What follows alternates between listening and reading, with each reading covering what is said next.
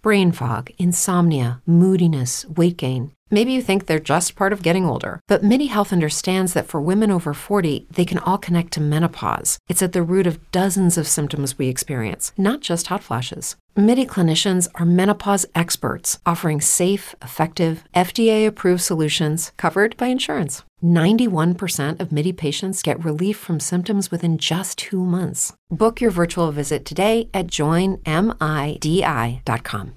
Olá, pessoas, tudo bem?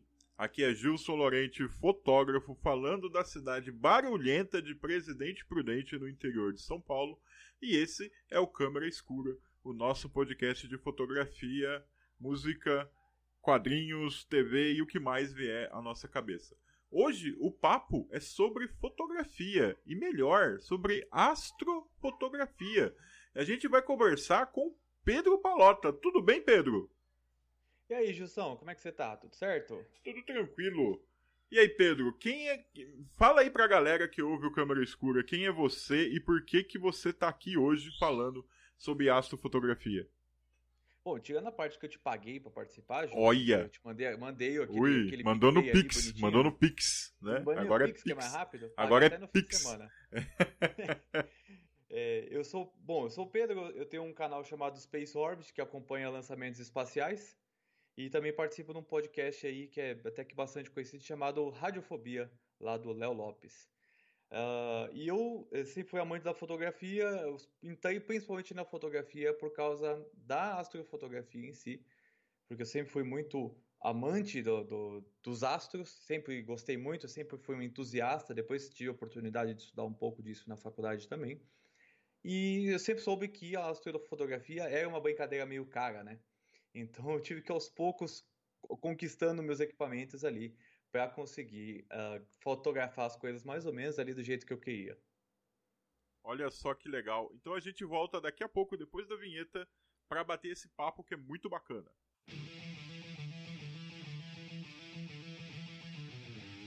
Você está ouvindo Câmara Escura, o podcast de fotografia, música, cinema e o que mais der na telha. Apresentação: Gilson Lorente. Então, gente, olha só. Astrofotografia.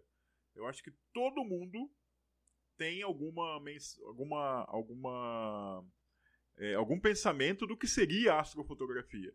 Mas você começa a pesquisar e você percebe que não é tudo igual e também tem ali uma categorias de astrofotografia, uma coisa meio complicada. Então, Pedro, o que seria a astrofotografia? E, por, e como que tu entrou nessa? Pra gente começar a ter esse papo. Bom, a astrofotografia, ela não é uma. Muita gente acha que a astrofotografia seria basicamente tirar foto da Lua, né? Que é um astro mais fácil que está ali, o satélite natural da Terra, que está aqui do lado, ele é bem iluminado, e mesmo assim, tirar foto da Lua não é muito simples, não. Tá? Para tirar uma boa foto da Lua, dá um belo de um trabalho. Então, é, a astrofotografia vai desde é, da parte da própria astronomia mesmo, que aí você acoplar uma câmera dentro de um telescópio de qualquer tamanho, seja um telescópio caseiro, um telescópio mais amador, ou um extremamente profissional, às vezes, até mesmo as fotos de exposição, mesmo com câmeras reflex, ou, ou até outros tipos de câmera hoje em dia, até com celular, dependendo do, que- do- da condição que você tiver, você consegue fazer fotos bem interessantes de astro- astrofotografia. né? Então, isso faz com que tenha, hoje em dia a gente tem uma gama muito boa de opções para trabalhar nessa parte. né? Então, eu, eu, eu acho interessante essa área, principalmente, porque é, ela exige muita técnica, né? Como ela não depende de pessoas como uma foto, como retrato, eu, até eventos, outras coisas, ele depende muito da natureza como tá. Então, às vezes você se programa todo para fazer uma viagem ou você leva os equipamentos para uma viagem que você vai fazer e você não consegue nada porque o tempo está uma desgraça de ruim. Eu vou até dar um exemplo interessante. Ano passado eu fui para Suécia, eu e minha esposa, nós fomos para Suécia. Temos um amigo que morava lá e tudo mais. E aí eu levei a minha câmera justamente para fazer foto de astrofotografia. Porque eu falei, todos os lugares que eu vou, eu tento levar, porque são todo, nenhum céu é exatamente igual em nenhum lugar, né? E aí eu levei para a Suécia e todos os dias, dos 10 dias que eu fiquei lá, 7 dias que eu fiquei lá, estavam muito, muito, muito nublados. Então eu não consegui tirar nenhuma foto do, do céu porque eu dei muito azar, mas acontece. Então você, esse jogo meio que disputar ali com a natureza quando você consegue ou não tirar foto. Então, a, o pessoal, o pessoal acha que você já, você já tem aquela doença do fotógrafo que é planejar pegas em locais que você quer fotografar. Né? Olha só, a gente, o fotógrafo é o único profissional que ele tira férias para fotografar. É, isso mesmo. Como assim, né? Você não vai fotografar, mas você vai viajar para fotografar. Tem um caso muito legal aqui na cidade. Tem um fotógrafo aqui em Prudente, o Adriano Kirihara, que ele tem ali uma experiência em fotografia de natureza, já publicou em revista, e ele faz muito aquele aquele traço de estrelas, né? Na, na fotografia. Star Isso, Star Trail na, na fotografia. E o Senac aqui de Prudente contratou ele para dar um curso de fotografia sobre isso. E oh. no mês que foi o curso de fotografia, ficou nublado o mês inteiro. E a gente não, é, a gente não conseguiu fazer a aula prática do curso dele porque nublou, é cara. Assim mesmo. Nublou. Ah, então, né? Quem sabe, é, um dia aparece e tal, aquela coisa toda. e essa, esse problema acontece também que eu, eu sou, gosto muito de astrofotografia, mas também gosto muito de tirar fotografia de raio. E, e a técnica é um pouco parecida de você. Cada um tem uma técnica, um ajuste dentro dessa técnica, mas eu uso a exposição, principalmente no caso de raio. E às vezes você não está apontado para o lado da tempestade, ou os raios estão para trás de uma outra nuvem, ou seja, tem duas nuvens é, encavaladas e ela está na nuvem do fundo e você não pega. Quando eu morava na casa da minha mãe, toda vez que chovia e tinha uma tempestade, estava na frente do meu quarto. Então eu apontava a câmera para lá e tinha, mas tinha muita foto de raio legal. Agora que eu mudei aqui, que eu vim pra Moca, aqui em São Paulo, mas eu nunca consegui tirar uma foto de raio aqui. Porque eu não tô apontado nunca pro lado que vem a tempestade, entendeu? Aí dá esse azar, é umas coisas engraçadas que acontecem mesmo quando você tem, tem que depender da natureza, né? Pô, tem uns caras nos Estados Unidos que eles vivem caçando tempestade, né? Caraca, mano, eu, eu vejo aqueles vídeos lá e eu fico pensando. Tudo bem, né, cara? A gente não tem essas tempestades loucas aqui na, na, no Brasil, mas do ponto de vista da imagem, do ponto de vista da, da captura do que está acontecendo, é uma coisa belíssima, né, cara? Uma força da natureza incrível. É, pena que é extremamente destrutiva e é perigosíssimo até para quem está fotografando, né? Porque é, você tem os caras que vão pesquisar, que são os meteorologistas e entre outros caras que estão ali, e tem os caras que são só spotter. O cara só vai lá para tirar foto de supercélula, de tempestade, e tudo mais. E eu, pô, cara, é perigoso pra caramba. Mesmo de quem tá longe é complicado, viu? Porque é, é, muda muito rápido a condição, né? Então, isso até na, na própria astrofotografia, depende, por exemplo, você tem vários tipos de foto de exposição. Tem foto de exposição curta, média, longa e ultra longa. O cara às vezes pode passar a noite inteira tirando foto. Pessoal, o cara tá, querendo, tá apontando para um canto lá, deixou lá o, o, o tripézinho dele lá montado e tá tirando foto por, sei lá, 5, 6 horas seguidas ali direto e começa a chegar uma nuvem. O cara faz o que? Chora, né? Porque já era, vai acabar com a foto, todo, todo aquele, aquele vídeo de. aquele time-lapse que ele tá montando, vai pro vinagre, entendeu? É complicado. E se a gente for pensar, vamos falar agora para quem tá ouvindo a gente, ele pode estar tá pensando, o que, que você precisa ter, né? É, os equipamentos mínimos para realizar as primeiras fotos.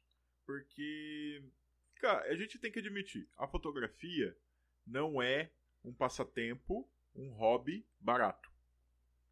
Né? É, esse, esse, ontem mesmo, alguém lá no, no alguém no, no Twitter postou a foto, uma foto de um cara que ele conseguiu fotografar a lua cheia passando por uma caverna ali, por, um, por, um, por uma formação geológica e tal. E o pessoal, nossa, quanto será que ele tem de equipamento para fazer um negócio desse, né? Para possibilitar isso daí. E a pessoa que. E não é barato. A gente sabe que essas coisas não são baratas. Mas qual que seria o mínimo para a pessoa começar na astrofotografia? Olha, eu acho que depende um pouco do que você quer. Porque dá para ser caro e dá para ser estupidamente caro, né? Então, é, tem que tomar muito cuidado. Eu não, eu não sou aquela pessoa que pensa. É, que é um pouco elitista, sabe? Ah, não, você tem que comprar uma câmera, um corpo de 5 de cinco mil reais, menos é tudo porcaria. é, vai depender. É aquela história que todo mundo fala, que, que entende um pouco de fotografia ou até profissionais mesmo, que o corpo não importa tanto quanto as lentes, né? Então, eu mesmo tenho uma, uma 3200 da Nikon que para o que eu faço, ela serve muito bem. Se eu tivesse uma full frame, minha vida seria melhor, mas é, não dá, é muito caro você pagar 2 mil dólares um corpo de, de, de, câmera, né? Ainda mais com o dólar super barato que está nessa época agora. É, então, eu, eu, tenho uma 3200, mas aí vai mudar mais no sentido do tamanho do sensor. Isso vai afetar o, o tipo de foto que você consegue tirar. Se você tiver um sensor corpado, você vai conseguir fazer menos tempo de exposição por causa das regra, a regra dos 500. Até a gente pode falar dela depois um pouquinho. Mas se você tiver um, um corpo normal, assim, um, um, que seja uma lente cropada, é um, desculpa, um corpo cropado é, o sensorzinho corpado e uma lente já, a própria lente do kit mesmo, que vier, às vezes uma 1855, você já consegue começar a fazer alguma coisa. Tá? Não, vai depender um pouco do, de, do quanto você está é, como que está o ambiente que você está, se tem muita poluição luminosa, se não tem, e, e o seu posicionamento em relação até, às vezes, outras luzes que estão próximas disso, mas dá para fazer. Eu fiz muita foto com 18, com 1855 de astrofotografia já. Isso não é um impeditivo. O que vai precisar, que eu acho que é uma coisa essencial e que muita gente às vezes não dá valor, é um tripé de boa qualidade. Porque, uh, como são fotos, você vai trabalhar com exposições ali de 5, 10, 15, às vezes até 30 segundos, você precisa ter um tripé que é muito estável. Então, às vezes, um tripé um pouco mais leve ou menos com uma construção um pouco pior, ele vai, vai tremer a sua foto e a sua foto vai ficar esquisita. E, e até alguns tripés mesmo tem um lugar ali que você pode colocar peso nele. Então você põe um lastro, você pega um peso ali qualquer, pode ser desde um, um, uma lata de tinta com, com areia, sei lá, alguma coisa do gênero, e deixar ali para deixar ele ainda mais estável. Quanto mais estável ele ficar, melhor vai ser a sua foto.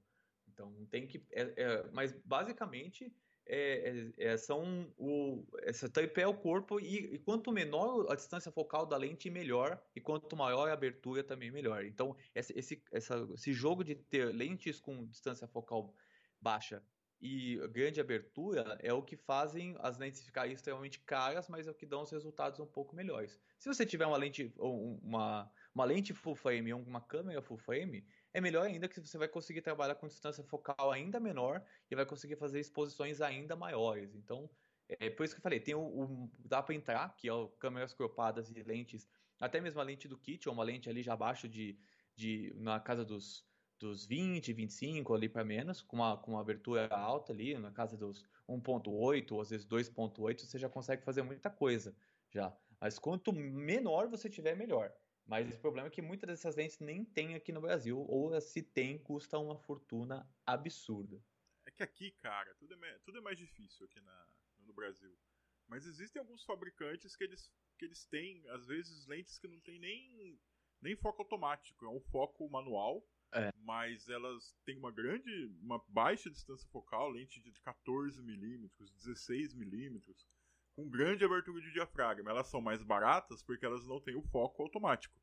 Mas uhum. elas acabam chegando aqui no Brasil também por um preço absurdo e a gente acaba não conseguindo comprar. É, eu vou dar um exemplo para você, Gilson. Eu tenho uma, eu tenho um, é, uma lente da Rokinon, ela é 24mm 1.4. eu comprei exclusivamente para astrofotografia. Ela tem o foco manual, mas, eh, sinceramente, para esse tipo de coisa que eu faço de astrofotografia, que é um hobby, e até mesmo para outras coisas, se você acostuma com o foco no manual, você manda ver. E como você está trabalhando astrofotografia com coisas extremamente estáticas, não tem necessidade de você é, ter um foco automático, mesmo porque você vai focar no infinito e muitas vezes a câmera no escuro ela não foca bem. A maioria das câmeras elas não focam bem no infinito, ainda mais no escuro. Então não faz quase diferença para a astrofotografia fotografia você ter a câmera é, no, no, manual ou no automático. Tanto que as lentes que eu tenho que tem foco automático, quando eu vou utilizar elas para astrofotografia, eu desligo o foco, que é o foco automático, porque o manual é muito melhor, eu já que vou ter que posicionar no infinito mesmo. Então, é, é, só que essa lente que eu comprei, ela não tinha aqui no Brasil, essa Rokinon, eu comprei ela em 2015. É, 2015. Lucky Land Casino asking people what's the weirdest place you've gotten lucky? Lucky? In line at the deli, I guess? Aha, in my dentist's office. More than once, actually. Do I have to say? Yes, you do. In the car before my kids' PTA meeting. Really? Yes. Excuse me, what's the weirdest place you've gotten lucky? I never win and tell. Well, there you have it. You can get lucky anywhere playing at LuckyLandSlots.com. Play for free right now. Are you feeling lucky? No purchase necessary. Void where prohibited by law. 18 plus. Terms and conditions apply. See website for details. With the Lucky Land slots, you can get lucky just about anywhere. This is your captain speaking. Uh, we've got clear runway and the weather's fine, but we're just going to circle up here a while and uh, get lucky. No, no, nothing like that. It's just these cash prizes add up quick. So I suggest you sit back, keep your tray table upright, and start getting lucky. Play for free at LuckyLandSlots.com. Are you feeling lucky? No purchase necessary. Void where prohibited by law. 18 plus terms and conditions apply. See website for details. Eu fui lá na BH em Nova York e comprei. Eu fui viajar, eu fui para Nova York exclusivamente é, nessa parte da minha viagem que a gente foi de férias, e minha esposa, para ir na BH para comprar essa lente. Na época, ela custou uh, 700 dólares. Tá? Aqui no Brasil, na época o dólar tava dois e pouco, mais ou menos aí, é, quase 3 reais, na faixa dos 3 reais. Ela estava custando 4 mil reais aqui no Brasil e tinha uma pessoa vendendo no Mercado Livre. Nunca mais achei essa lente aqui. Então, tem muita coisa lá fora que tem que não tem aqui. Se você tiver a oportunidade de trazer, é muito melhor, porque equipamento bom, infelizmente, aqui ou não tem ou é estupidamente caro. Então, porque a pessoa, por isso que eu falo, cara, tu tem que pesquisar. A pessoa chega pra mim, ah, eu preciso comprar uma câmera, eu preciso comprar uma lente. O que, que eu compro? Eu falei, cara, depende, o que você vai fazer? O que, que você vai fotografar? Qual o seu objetivo? Porque às vezes o cara vai lá e ele fala, não, eu vou fotografar a natureza, eu vou comprar uma 70-200 2.8 com estabilizador. Aí você, pagar vai... fortuna. É, aí, tu... aí você vai lá, o cara só usa essa 70-200 com tripé. Ou seja, ele não precisa de estabilizador. Porque é. ele tem que desligar o estabilizador com o tripé. Então, é. Mesma coisa, ah, vou fotografar a natureza ali, eu vou comprar uma full frame e uma lente mais ou menos. Não, cara, compra uma, lente, uma câmera de entrada e compra uma lente melhor. Porque... Compra uma telefoto é. Sigma, 150, 300, 500, é. você vai ser feliz pra caramba. Então, porque você, por exemplo, você falou pra mim, você tem uma Nikon 3200. Cara, é uma câmera com ótima qualidade de imagem e eu só não indico ela pros meus alunos para quem vai fotografar evento batidão, porque ela não aguenta. Ela não vai aguentar fazer você pegar toda noite e fazer 5, 6 mil fotos com ela. Ah, não, não. Ela vai arregar. Agora, o que, que, você vai fazer? Ah, eu vou fotografar gestante. Quantas gestantes você vai fotografar por semana? Ah, umas três. Vai lá, o ensaio tem 150, 200, 300 fotos? Pô, a 3,200 dá conta. Porque, ela, porque você não vai estrangular ela ali, 5 mil fotos todo fim de semana. Você não vai segurar o, o, o, disparador e ficar até é, acabar o cartão, né? Como você falou, a, uma full frame seria melhor? É, mas uma cropada dá conta. Então, se eu uhum. não tenho dinheiro, vamos, vamos guardar o dinheiro e investir numa lente mais bacana. Né? Sim, você... Foi o que eu fiz, foi é, exatamente é, é o tipo É o tipo de situação onde você não precisa ter uma câmera full frame agora. O dia que ela vier, ela é bem-vinda. Mas no momento você consegue se virar com uma câmera mais barata. Sim, por exemplo, a, a Nikon, você te, te, desculpa te interromper, a Nikon lançou uma câmera é, específica para astrofotografia, uma época, se eu não me engano, é a D750A ou D710A, não lembro, foi é, série 7 ou série 8, uma das duas. E eles lançaram que tinham algumas coisas diferentes justamente para astrofotografia, permitindo tempos maiores de exposição e uma série de outras coisas. Só que você vai ver o corpo dessa câmera lá nos Estados Unidos custa tipo 2.600 dólares, cara.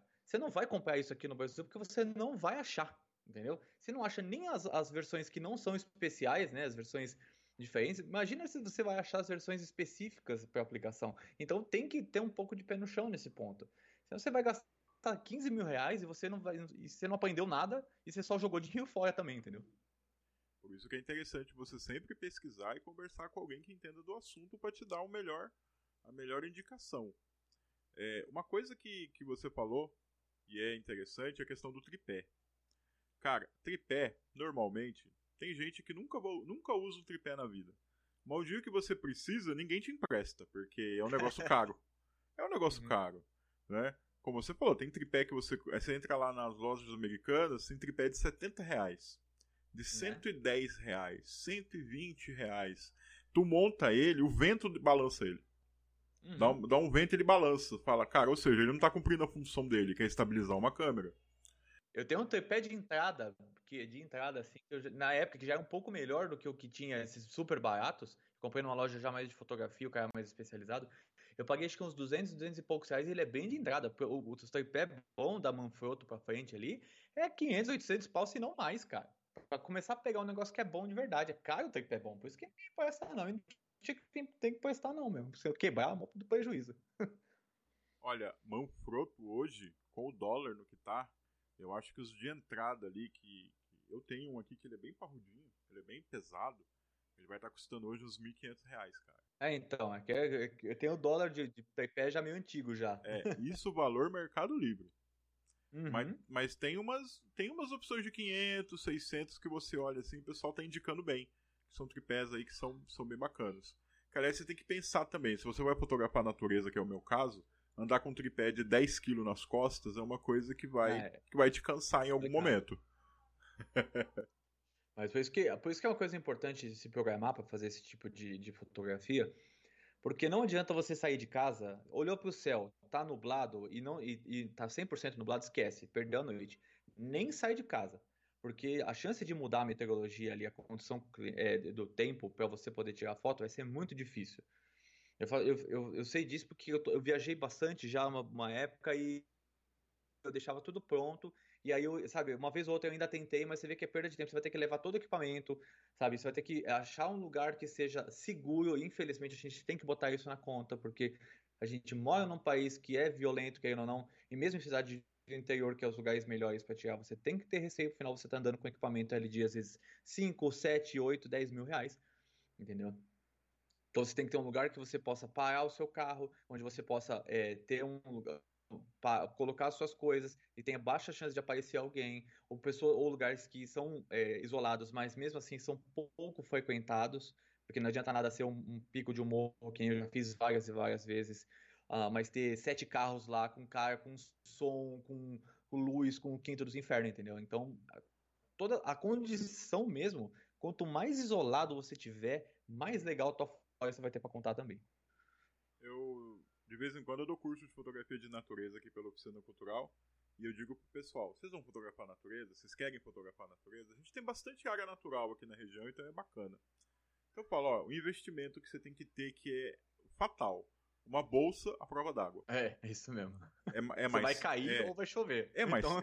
é mais cara? É mais cara, mas você tem que ter. Pô, mas professor, eu não tenho agora para investir, eu sou, tô começando agora tal. Cara, Vai no mercado, compra um saco de lixo de 100 litros e leva é. ele na bolsa. Sempre.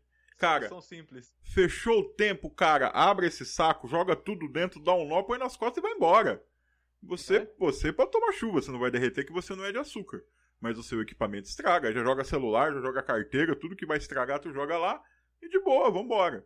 Porque realmente, cara, você tá no meio da, da você tá no meio da, da, da mata, começa a chuva de repente, do nada.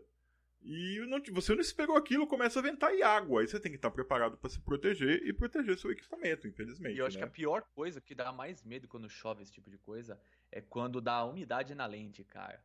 Porque, puta, você vai falar essa merda vai dar, vai dar fungo agora e já era. Perdi a lente, a lente às vezes de dois contos você perde por causa de um, de um negócio desse, sabe? Então tem que tomar muito cuidado com o equipamento.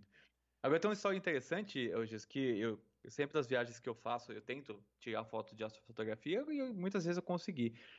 No, isso em 2018, a gente estava é, no, em Utah, eu e minha esposa, a gente tem um, uns parentes dela que moram em Utah, e a gente saiu ali da Califórnia, passou por Nevada ali, passou até por Vegas mesmo, e foi até, passou Arizona e chegou em Utah ali, e tem uma cidade chamada St. George, uma cidade pequenininha, ali uma cidade de idoso, assim, que vai para se aposentar nos Estados Unidos, né? E lá tem muita formação rochosa interessante e tudo. E aí a gente foi num, num lugar durante o dia para fazer é, tiro livre, essas coisas tudo. E depois à noite a gente voltou lá para tirar foto, porque é um lugar muito isolado. A cidade é muito pequenininha, muito isolado. E aí a gente falou, vamos vir aqui de noite para tirar foto. Aí a gente foi. Né? Pegamos o carro, fomos entramos lá no, no, lugar que, cara, é um meio do mato, meio, meio do mato assim, né? Um, um, o meio do deserto ali, é um deserto, na verdade, né? E aí a gente gente vai andando, andando, andando e a gente deixei a câmera lá, montei tudo para tirar a foto. E é uma coisa engraçada, como a gente tem o medo impresso no, no, DNA, né? O brasileiro tem o medo impresso no DNA, que mesmo ali, numa cidade que tem um índice é, é, é, é, criminal minúsculo, se não for zero, que tem a cidade de, sei lá, 5, 6 mil habitantes, a gente fica com medo por causa do equipamento. Entendeu? Porque aqui no Brasil eu já passei por umas situações um pouco complicadas quando eu fui tirar foto do céu já. Por causa de gente que apareceu do nada, gente esquisita. E lá e a gente. A gente conseguiu tirar foto, foi uma foto excelente que eu tirei e tal. É, mas a, a gente fica com medo de, por causa de equipamento, porque pra gente é muito caro. Entendeu? Enquanto o meu equipamento que eu tenho, um moleque de 15 anos nos Estados Unidos de classe média baixa tem. Entendeu? E, e, o teu equipamento, que é mais profissional do que o meu, um moleque de, de 18 anos que começou a trabalhar agora consegue comprar, entendeu? Mas pra gente, a gente às vezes tem que passar anos para comprar um negócio. É muito complicado nesse ponto. Cara, é muito difícil mesmo comprar equipamento do Brasil, ainda mais agora que esse dólar é altíssimo. Quem tem aí tem que guardar, tem que cuidar bem, tem que fazer manutenção, porque comprar câmera nova hoje está muito complicado. É, e tá, a gente falou do que seria interessante para a pessoa começar. E o que, que seria ideal para a pessoa fazer astrofotografia hoje? Vamos, vamos fazer aquele exercício de dinheiro não é problema. Qual, é, qual seria o ideal hoje para fazer astrofotografia? É, eu, eu, eu se for, vamos supor que meu dinheiro fosse infinito, Hoje eu compraria uma série D ali da, da Nikon ou uma, uma, uma das Canons full frame. Eu não vou falar de Canon porque eu sou péssimo para o nome de Canon, tá? Mas qualquer Canon full frame de boa qualidade vai te dar um resultado é, muito bom. Mas a full frame ela é ideal porque uh, você consegue ter um, uma distância focal menor. Você não tem o, o fator de cropagem relação, é, com a lente, né? Fazendo essa, é, essa esse, mudando o seu cálculo ali da regra dos 500 e fazendo com que você possa ficar mais tempo com exposição. Quanto mais tempo você tiver à disposição, mais luz você vai capturar, mais detalhes vão aparecer na sua foto e outras coisas também vão aparecer na sua foto que não aparecem com exposições é, de pouco tempo, tá? Então, se você tiver uma lente é, full frame, com uma câmera full frame, mas que seja uma lente muito clara, estupidamente clara, uh, de 2,8 é, de para baixo, 1.8, 1.4, às vezes até alguma coisa abaixo disso, mas aí já são lentes muito específicas, você vai ter resultados excepcionais se você tiver em uma condição ideal assim de, de iluminação na região e tudo mais, e, no, e céu limpo, né?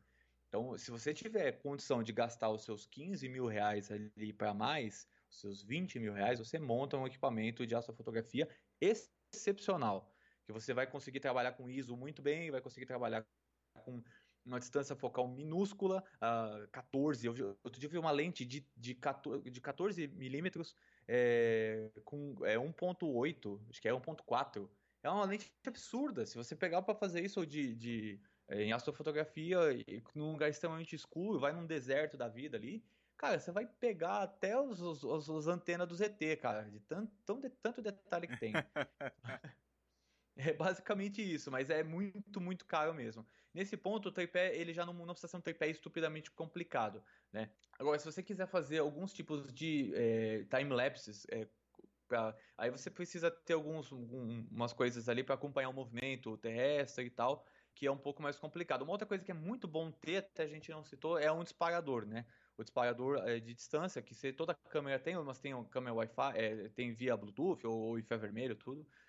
Ele é muito bom porque o fato de você colocar uma foto à disposição e você apertar a, o botão para disparar, é, você pode tremer a câmera e estragar uma foto. Eu já estraguei um monte de foto fazendo isso. Mesmo eu tendo a mãozinha super leve para conseguir tocar ali e já pegar o esquema. Então, o disparador é uma coisa muito, muito útil, porque você está ali sentado, você pode sentar, aperta, sair de perto da câmera, aperta e aperta quantas vezes precisar. É, o disparador tem, não sei se você falou disso, mas tem uns que dá para fazer o time-lapse também, né? Isso, é, é exatamente isso. Ele, você consegue regular a, a exposição e até mesmo aquele modo de, ah, sei lá, tirar três fotos seguidas por de 25 segundos. Fazer o, o time-lapse mesmo ali já das fotos. Isso é muito útil, só que esses já são bem mais invocados, assim, né? Então, acabam sendo... Eu acho um equipamento muito caro, é, por mais... Ele é muito útil, muito caro e não tão complexo. Mas é bem legal mesmo. E de, de bom, outra coisa que é bom ter, que é, eu ainda não comprei, porque é caro pra caramba, aquelas dummy battery, que é tipo pra você poder deixar, poder deixar a câmera ligada sem precisar ter problema de bateria, porque fazer exposição torra a bateria pra caramba. Então, pelo menos duas baterias tem que ter. Porque vai, se você pegar uma noite aí. Você... Judy was boring. Hello. Then Judy discovered chumbacasino.com. It's my little escape. Now Judy's the life of the party. Oh, baby, Mama's bringing home the bacon. Whoa. Take it easy, Judy. The Chumba life is for everybody. So go to ChumbaCasino.com and play over 100 casino style games. Join today and play for free for your chance to redeem some serious prizes. ChumbaCasino.com. No purchase necessary. Void where prohibited by law. 18 plus terms and conditions apply. See website for details. Hello, it is Ryan, and I was on a flight the other day playing one of my favorite social spin slot games on ChumbaCasino.com. I looked over the person sitting next to me, and you know what they were doing? They were also playing Chumba Casino. Coincidence? I think not. Everybody's loving having fun with it. Chumba Casino is home to hundreds of casino-style games that you can play for free anytime, anywhere even at 30,000 feet. So sign up now at ChumbaCasino.com to claim your free welcome bonus. That's ChumbaCasino.com and live the Chumba life. No purchase necessary. VGW. Void prohibited by law. See terms and conditions. 18 plus. Vai fotografar às vezes uma, duas horas que seja, cara, já vai, vai, vai muita, muita, muita bateria mesmo. Você falou da, da, da norma do 500, como é que é o nome da norma? Isso, a regra dos 500. Regra dos 500. Explica rapidinho pra gente o que é isso. A, a, regra dos 500 ela é basicamente ali o santo graal da, a, da astrofotografia. É ele que vai ditar que tipo de foto que você vai tirar. Então, a regra dos 500, ela, eu já vi umas variações dela de regras dos 500, regras dos 600, mas é, é, o nome mais comum é regra dos 500. Que é basicamente você pega 500 e divide pela distância focal da sua lente. Então, vamos supor que você tem umas 50 milímetros e você você tenha 500 dividido por 50, você vai ter 10. Então esse 10 vai ser, vai ser o tempo que você consegue fazer de exposição da sua câmera sem que ocorra o efeito do Star Trail, que é aquela marquinha que acontece nas estrelas, que faz que forma um traço, né? É, é, e depois que você começa a tirar foto durante muito tempo. Então se você quiser ter uma foto estática, que fica aquelas fotos que todo mundo está acostumado a ver de, de uh, da galáxia ali, do braço da Via Láctea e estrela e tudo mais, é essa conta que você precisa levar em conta. Por isso que quanto menor a sua distância focal, mais tempo de exposição você vai conseguir ter. Porque a minha lente é 24 milímetros, é, se eu não me engano, eu consigo, e como ela é cropada, tem que entrar o fator de, do, do, crop também, é, eu consigo fazer coisa de 18 segundos aproximadamente sem ter o Star Trail. Então, em relação a uma 50mm, são 8 segundos a mais de exposição, entendeu? Então é muita diferença. Por isso que quando você tem, ainda você juntando com uma lente de grande abertura, uma lente extremamente clara, você compensa o tempo de exposição. Então, para você não precisar ter um tempo de exposição ainda maior, você tem uma lente muito clara que permite que entre mais luz, e, consequentemente vai fazer fotos ah, muito melhores. Então, a regra dos 500 é isso. 500 dividido pela distância focal é, vai ser basicamente quanto você ah, vai ah, poder usar a exposição. Lembrando que a sua distância focal, se for é, cropado, você vai precisar multiplicar pelo fator de cropagem lá da sua câmera, cada câmera tem um, né? Então, é, é, mas é, é a regra de ouro. Se você quiser fazer Star Trail, é muito mais simples. Então, você não precisa levar a regra dos 500 em consideração. Você simplesmente dispara e fica quanto tempo você quiser. Quanto mais tempo você ficar fazendo a exposição ou o time-lapse da sua exposição, porque dificilmente você vai conseguir fazer um time-lapse uh, muito comprido, maior do que 30, 40 segundos, às vezes um minuto, uh, com uma câmera comum, uh, você uh, já, mas aí você começa a ver o efeito do Star Trail e aí você vai ver todo as, o caminho que as estrelas fazem. E até uma coisa interessante que é, isso, isso, talvez você não, não sei se você sabe, Justo, mas quando você faz a, a, o Star Trail e você vê aquele, aquele monte de, de semicírculos que formam, né, como se fosse um, um grande círculo girando, uh, o centro daquele, da, daquele desse, desse, dessa abóboda, ele vai ser o polo, o polo celeste. Então é ali que vai ser o ponto onde onde está tudo girando em relação à Terra. É bem interessante isso, que é uma forma de você enxergar ali onde é que está o, o, o polo celeste uh, na sua região ali. É bacana o posicionamento dele, cada lugar vai ser diferente, por isso que eu sempre falo ali que uh, cada lugar que você for, se você for na sua cidade é um céu, se você for na cidade do lado é outro céu, se for outro país é outro céu. Principalmente se for pro hemisfério norte, que as estrelas são diferentes. Né? Pô, mano, que bacana. Agora, uma coisa que, que aí também é dúvida de muita gente. Cara, até onde eu posso forçar a regulagem da minha câmera e para mim não ter caquinha? Eu sei que pra, eu sei que pra, por exemplo, vamos falar ISO. ISO é sempre uma coisa que todo mundo, todo mundo tem caraminhola na cabeça. Eu não tenho problema nenhum com ruído. Tá? Eu eu já eu chego em evento, eu falo para as pessoas, olha, eu já chego no evento com ISO 6000. Então, se te ficar bom, fica. Se não ficar, eu vou até 12, até 12, sem problema. Mas e na astrofotografia, como que isso funciona? É, aí é uma coisa que ah, existe uma certa divergência, né? Eu já, eu, eu já vi muita gente falando que o ideal é você colocar um ISO alto, porque aí você vai ter um. O sensor vai estar. Tá, é, vai ter uma. É, o sensor vai estar tá mais uh, sensível, né? Vamos dizer, ele vai captar, vai captar mais coisas. Só que não adianta você ter também uma câmera é, muito simples que com ISO ali que vai até às vezes 3 e 200, 6 e 400, que hoje é até uma coisa bem comum, mas ele já está naquele 6 e 400 bem estourado já, que já não é um sensor muito bom e tudo. Não adianta você meter um 6 e 400 a tua foto vai ficar realmente uma porcaria. Né? E você vai ver que tem coisas ali na foto que não são estrelas, são puramente ruído de sensor. Então, o ideal é você achar o ponto da sua câmera. Eu, eu, eu acho que. Eu já fiz de todo tipo. Já fiz tanto com, com ISO muito baixo, ISO 100, sabe? Já fiz. É, e dá, dá, dependendo de como tiver a condição, dá um resultado bom, porque aí o sensor fica bem limpo, né? Não fica tanta coisa. Mas se você tiver uma câmera que tem um ISO ali 6400, vai até no máximo 3200. Não vai muito mais que isso, porque já, você já começa a formar muito, forçar muito a barra da câmera. E se você tiver uma full frame, você pode abusar um pouco mais, né? Que o full frame, o sensor é muito melhor do que o sensor cropado. Mas uh, o ideal é assim, você não, não forçar a barra no, no, ISO. Vamos dizer assim, não use o ISO que você acha que é uma foto à noite de alguém, assim, ficaria ruim. É a dica que eu posso dar é, nesse, nesse ponto, porque é, no, você quer tirar foto do céu e não do ruído que o céu é, trouxe no seu sensor, entendeu? É basicamente isso. Aí na questão, é uma longa exposição, no caso das estrelas, não tem como. Não é o mesmo caso da Lua, né? As pessoas às vezes acham que a Lua também é uma longa exposição e tenta fazer isso e, e só fica uma bola branca, né? Sem definição é. nenhuma.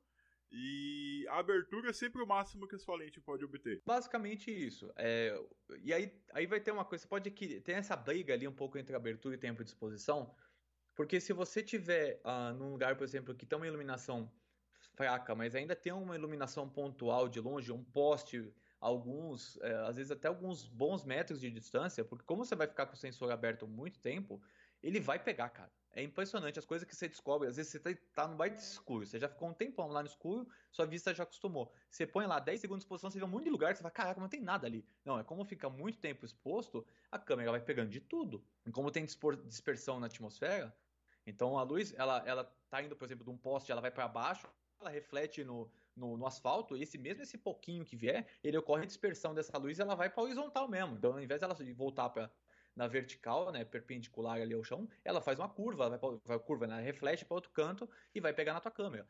Por isso que é, é, às vezes você colocar um tempo de abertura muito no limite e, e a, a, o tempo de exposição muito no limite e a abertura é muito grande, às vezes você pode pegar simplesmente um monte de coisa que não é aquilo que você queria pegar. Então tem que ir testando, cada lugar é um lugar. Entendeu? Tem lugar que você pode usar isso até a seu favor. Tirei uma foto uma vez no topo do Morro Pelado, em Águas de Lindóia. Uma das melhores fotos que eu, que eu já tirei de astrofotografia, que como a cidade está abaixo do, é, do morro, ela, é, é, durante a, a, o processo de, da foto, a, a, luz da cidade, como a maioria das luzes é, são amarelas ainda, principalmente no interior, não são brancas, ela dá um efeito como se o céu tivesse um pouco mais avermelhado.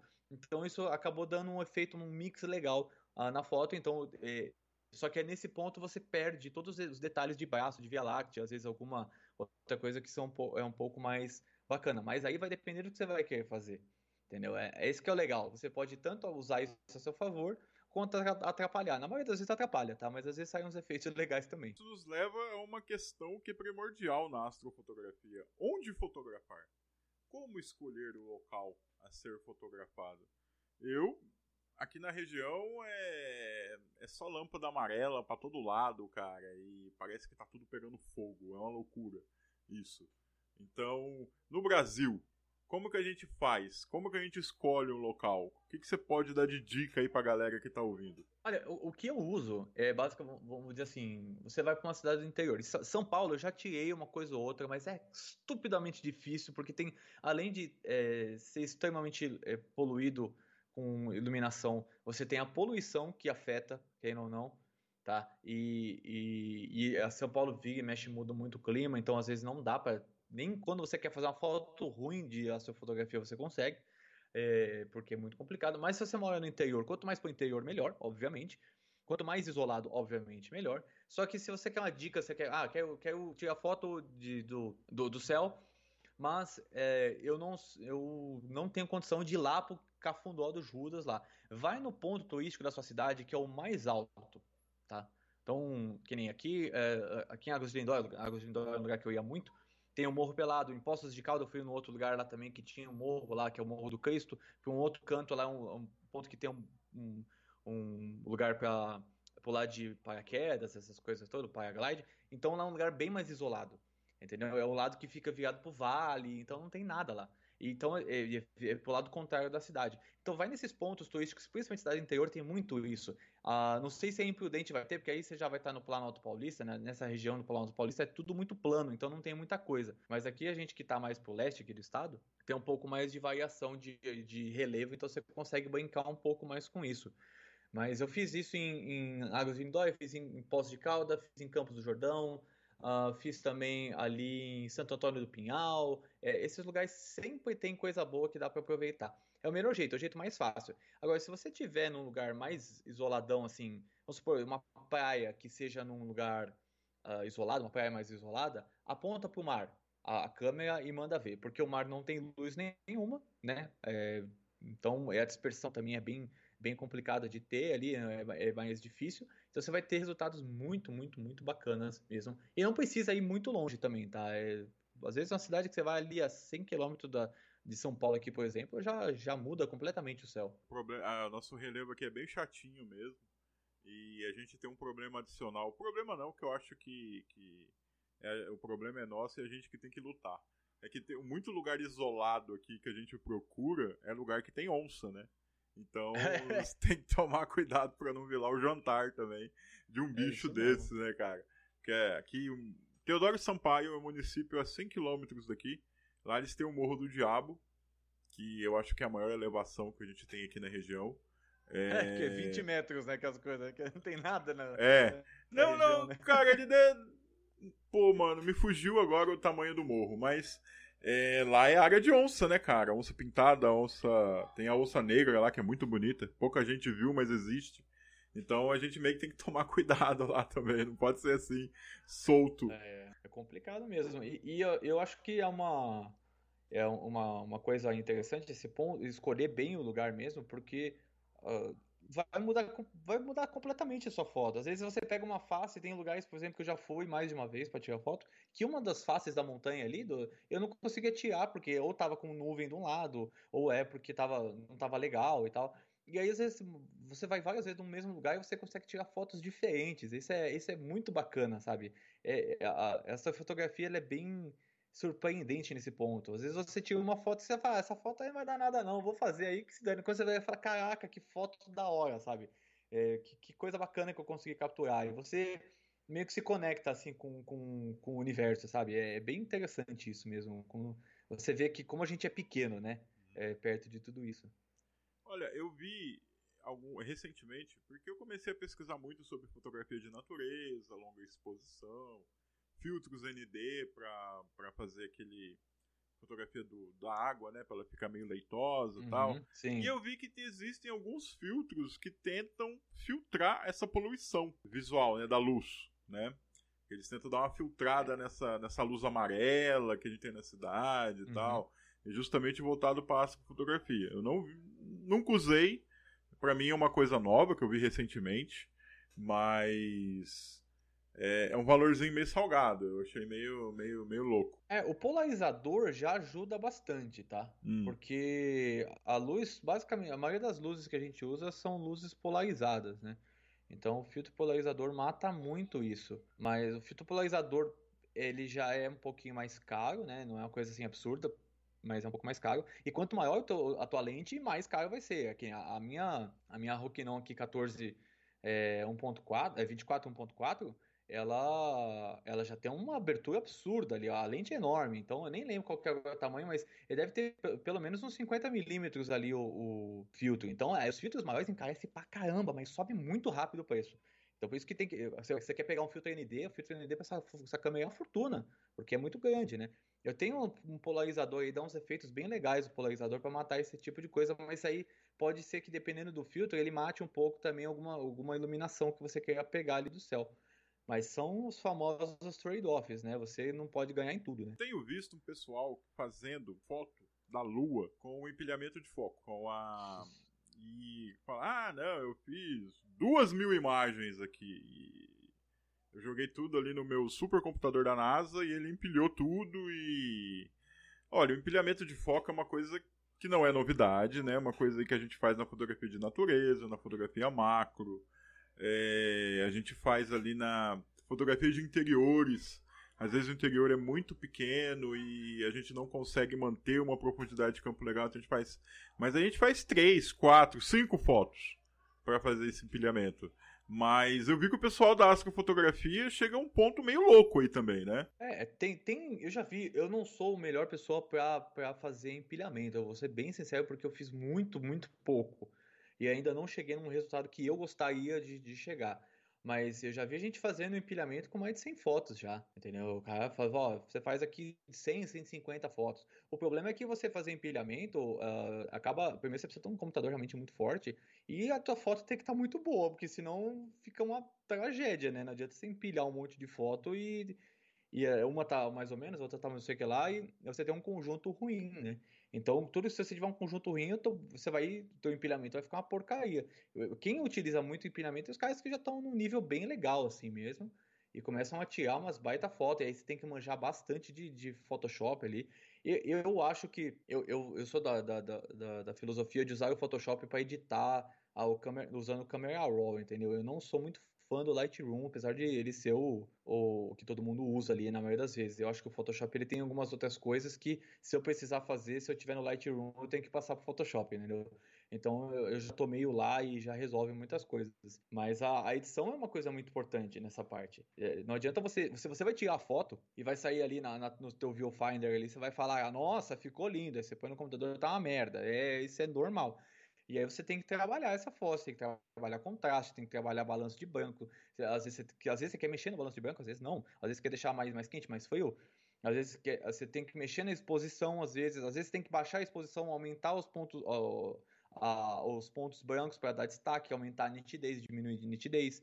E por aí vai. A edição da foto, é, às vezes eu demoro mais tempo uh, editando a, a, foto, às vezes leva uma, duas, três horas para editar uma foto vai ficar do jeito que eu quero mesmo, porque dá trabalho. Se você for para empilhar, às vezes os caras demoram bem mais tempo que isso. Olha, a... às vezes o pessoal que tá ouvindo, o pessoal mais leigo na fotografia, não sabe. Mas a gente fotografa em RAW. O que é o RAW? É um arquivo cru. A câmera pega, para falar a verdade, o RAW não é nenhuma imagem. Ele é um conjunto de dados que a câmera Sim. capta e joga e joga no cartão. Aquilo que você vê no monitor da câmera é uma interpretação que a câmera faz daquele arquivo. E o que o, o, que o Photoshop, o que o Lightroom mostra pra gente também é uma interpretação deles referente àquele arquivo. Então as pessoas pensam, ah, mas o que você pega lá uma foto e você tem que passar horas editando ela. Você fala, cara, isso é o normal. O que a gente passa horas editando numa foto para deixar ela o mais bacana possível, o seu celular faz automaticamente sem você saber. Sim. Porque o seu celular também também capta a foto em RAW e ele já faz uma edição, compacta a imagem, transforma em JPEG e te mostra e te mostra na, na no visor. O que a gente Mas eles não te dá essa opção, né? É, você nem sabe. Não, é, é você não, é você não sabe que aquilo acontece. Mas o que a gente edita milimetricamente no nosso computador, o seu celular faz a moda caralha rapidamente e entrega para você. Hoje em dia, Gilson, eu, eu vou ser bem sincero, eu tenho, eu tenho um iPhone aqui, o, o 11 Pro Max, a qualidade de foto desses celulares top de linha é, bota em xeque muita DSLR por aí, viu? É uma coisa impressionante. Já tirei cada foto com esse celular. A gente não é pode, absurdo, cara. A gente não pode negar que os smartphones evoluíram absurdamente e que eles estão entregando aí uma, uma, uma capacidade de foto muito legal. Uma coisa que eu não que não ganha, na minha opinião, com o celular é profundidade de cor. Profundidade de cor nenhum celular vai ter que uma câmera vai ter. Porque o sensor é muito menor e tudo mais, né? Então não vai ter como. Sim, sim. Mas é impressionante. Mas aí a gente passa muito tempo editando a foto porque a gente tem a possibilidade de fazer essa. né? De brincar ali, fazer um ajuste fino. Aí eu só queria dizer que tem um bando de babaca, fotógrafo babaca, que fala: não, eu não edito minha foto porque eu sou igual os caras da época do filme. Ela tem que sair pronta. Ah. Ela tem que sair pronta da minha câmera, tá? Eu fico olhando esse pessoal falando e eu olho para ele e falo: seu babaca, você não sabe editar sua foto. Porque os caras da época do filme, eles faziam a foto lá no filme e o cara que ia revelar essas fotos é que fazia a mágica. Ele É que, que fazia essa parte. ele que ia fazer uma edição, porque se você procurar na internet, você vai encontrar lá fotos do Cartier-Bresson é, sem edição. É, o filme revelado cru. E como ela ficou depois do cara que fez a, a, a edição, transformou ela. Até porque as- o primeiro Photoshop, e, e até hoje, muitas daquelas ferramentas que tem ali do lado esquerdo são ferramentas que existiam no estúdio de revelação fotográfica. E foi transportado para lá e elas fazem a mesma coisa que o cara da revelação fazia. Então, isso não existe. E que se você aí que está ouvindo ouvia um fotógrafo falando desse jeito, só pensa o seguinte: olha só, o Gilson disse que esse cara é um babaca. E ele não sabe É, o um que ele tá- saudosista. E ele, É um ele não é, e ele não sabe o que ele tá falando. Olha, eu tenho, eu, assim, eu, não sou a pessoa que tirou milhões de fotos, porque eu realmente não trabalho com isso, eu sou um, um, um pro amador ali, um cara que é amador, mas que leva bem a sério essa parte. Eu deve ter, acho que aí uns 30, 40 mil cliques ali, por aí. É, mas eu tirei uma foto só, que eu só precisei dar uns 5 pontos de saturação. Que eu falei, ó, essa foto eu não preciso editar. Uma, em mais de 40 mil aí que eu tenha tirado. Porque é uma situação, cara, é tipo agulha no palheiro, entendeu? É muito difícil você ter uma foto você fala, não, não preciso editar, entendeu? É muito raro. A menos que seja uma foto irrelevante, entendeu? Foto de evento, por exemplo, tem foto que realmente não, né? Mas quando você tá falando uma parte mais artística mesmo, é até interessante, essa foto que eu tirei foi em São Francisco, São Francisco não, na, em Santa Mônica, nos Estados Unidos, que eu tirei, eu tava, ah, tava num pier em Santa Mônica, aquele famoso pier de Santa Mônica, e eu sempre gostei muito de panning, você sabe, bom, você sabe eu, o panning, né, que ah, é você focar num ponto em movimento e, e desfocar o fundo. É, consegui fazer isso com a Fórmula 1, na Fórmula 1 quando eu fiz também, é um tipo de fotografia que eu adoro, assim. Faria isso pra caramba, tanto quanto a sua fotografia. E eu consegui tirar foto de uma gaivota passando na minha frente, mas muito rápido. E esse panning, ela focou bem pouquinho assim, na, só no, no- no corpo ali principal ali da, da gaivota, mas todo o resto ficou um panning incrível. Porque tava um dia de sol, com um mar super lindo. Mas foi uma foto, cara, que eu consegui fazer isso. Porque é muito, muito difícil. Então não tem que ter esse medo, né? Pô, edita, tá ali. A edição, só- a edição de foto boa só melhora a foto. Cara, dá pra fazer astrofotografia com celular? Cara, dá. Depende do celular. Se você tiver um celular que tira foto em RAW, ajuda muito. Hoje em dia tá se tornando comum, graças a Deus. Eles estão começando a fazer, as, as fabricantes ali, estão começando a fazer celulares que tem essa possibilidade de tirar foto em RAW. Ajuda muito, porque você vai ter que editar essa foto depois. O, o iPhone, por exemplo, que é o meu caso, ele tem até 10 segundos de exposição. Dá pra fazer algumas coisas, não dá pra fazer tudo, mas já dá ali, tem bastante coisa interessante. Tem celulares, por exemplo, da Xiaomi, que eu já vi, que tem exposições maiores até. Então, se você tiver. Na, o- a foto é sempre aquela coisa, né? Se você der um, uma Tech Pix pra um cara ferrado, um baita de um profissional, um baita de um fotógrafo, ele vai tirar uma bela de uma foto, entendeu? Porque o, a foto, o fotógrafo importa muito mais do que o equipamento. Então, se você tiver uma condição ideal e uma pessoa que sabe operar aquilo ali, você consegue tirar fotos legais. Eu já tirei uma foto ou outra ali legal já de exposição, já consegui tirar foto de raio com o iPhone, cara. Então dá pra, é, dá pra tirar. Hoje em dia é mais fácil, porque antes, o, como o o sensor é muito fraco, ele estourava o sensor antes de conseguir captar o, a, a imagem do, do raio. Hoje em dia você consegue bem mais fácil, porque ele tem uma capacidade de absorver luz muito mais, muito melhor, sensor muito melhor. Mas tem como você fazer sim, é, só você lembrar das mesmas regras. Exposição a maior que der e lembrar da reganha do Star Trail. A maioria desses celulares ah, mais os que tem uma câmera só, que hoje em dia é muito pouco que tem uma câmera só, eles têm ah, basicamente uma 50mm ali. Mas se você tiver uma grande angular, por exemplo, ali você já pode meio que considerar ali como 25, 30, o que seja 30, você já consegue usar a regra dos, dos, dos 500 com, com 30 ali de distância focal. E aí você vai, vai no mesmo, mesmo esquema.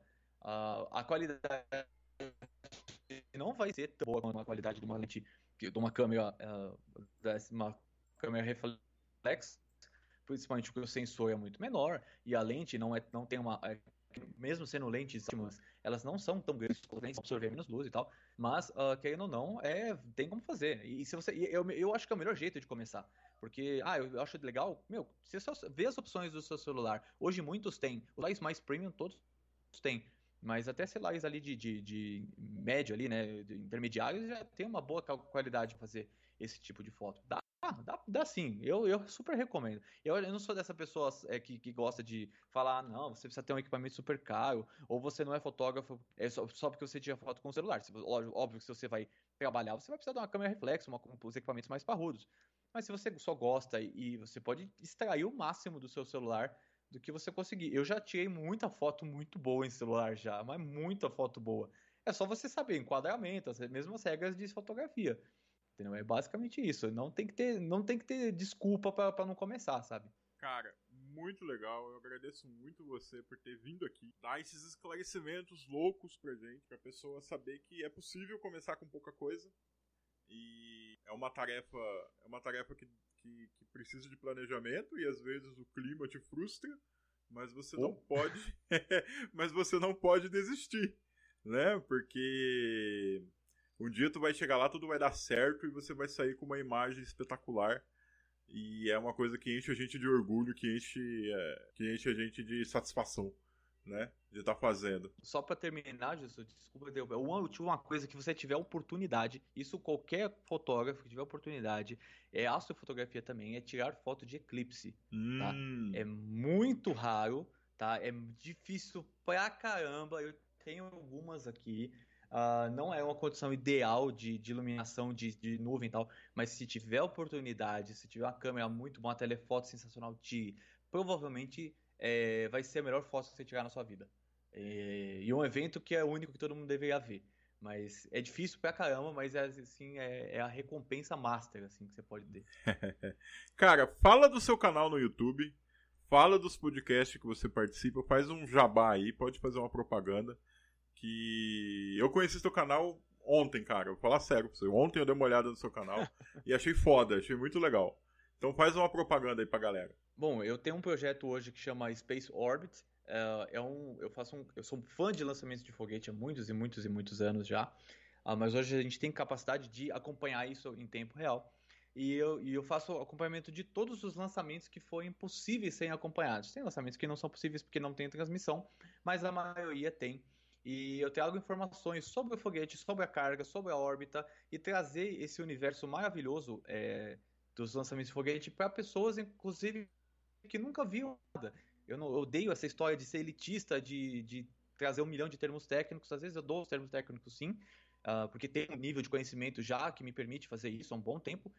Uh, mas, mesmo assim, a, a, ideia é trazer as pessoas, é quebrar barreiras, é deixar todo mundo participar. Tem dúvida? Pergunta na live, pode perguntar. Eu tô lá, tem, tem SpaceX, tem uh, Rocket Lab, tem as missões todas da NASA, que são dessas empresas todas. Eu tô sempre lá acompanhando.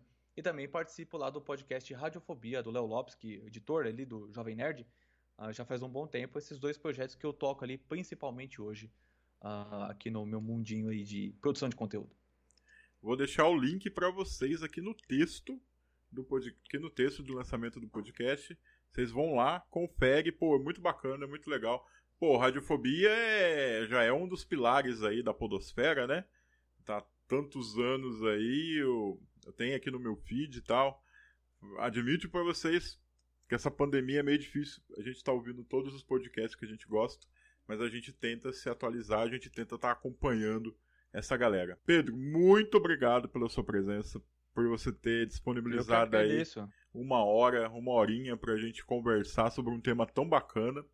E a gente tá sempre aí aberto para outros assuntos, para outras outras participações, é só você querer que a gente tá por aí. Opa, eu, eu aceito. Falar de fotografia é junto com foguete é coisa que eu posso falar o dia inteiro.